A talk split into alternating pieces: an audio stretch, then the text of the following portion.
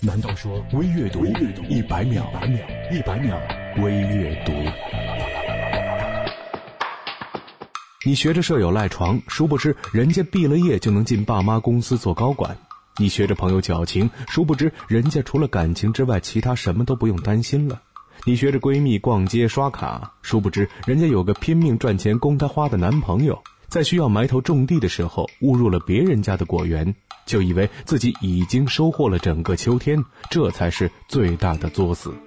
致五月的你，一路上走来，我们总会患得患失，总会放弃不了某件事儿，放手不了某个人，总是在天真的认为，只要坚持就会有结果，只要执着就会有希望。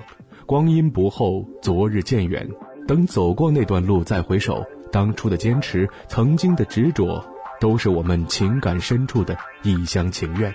不属于你的东西，要学会尽早的放弃，这是一种生活的谋略，更是一种人生的智慧。没有哪种爱情需要你放弃尊严作践自己，要你去受罪吃苦。爱情或许会让你不知所措，会让你嫉妒生气，会让你伤心流泪，但它最终是温暖的，能给你愉悦，能给你安全感。如果不是这样，要么是爱错了人，要么是用错了方法。与其受罪，还不如单身。没有你想要的拥抱，那就先学会一个人坚强吧。The mature never ask the past, the wise never ask the present, and the open-minded never ask the future.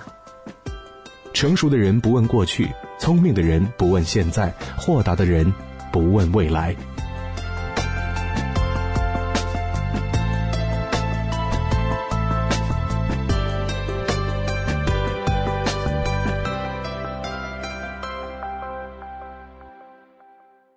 微阅读公众微信 c o r s o o，我是张楠，下次再见。一百秒微阅读。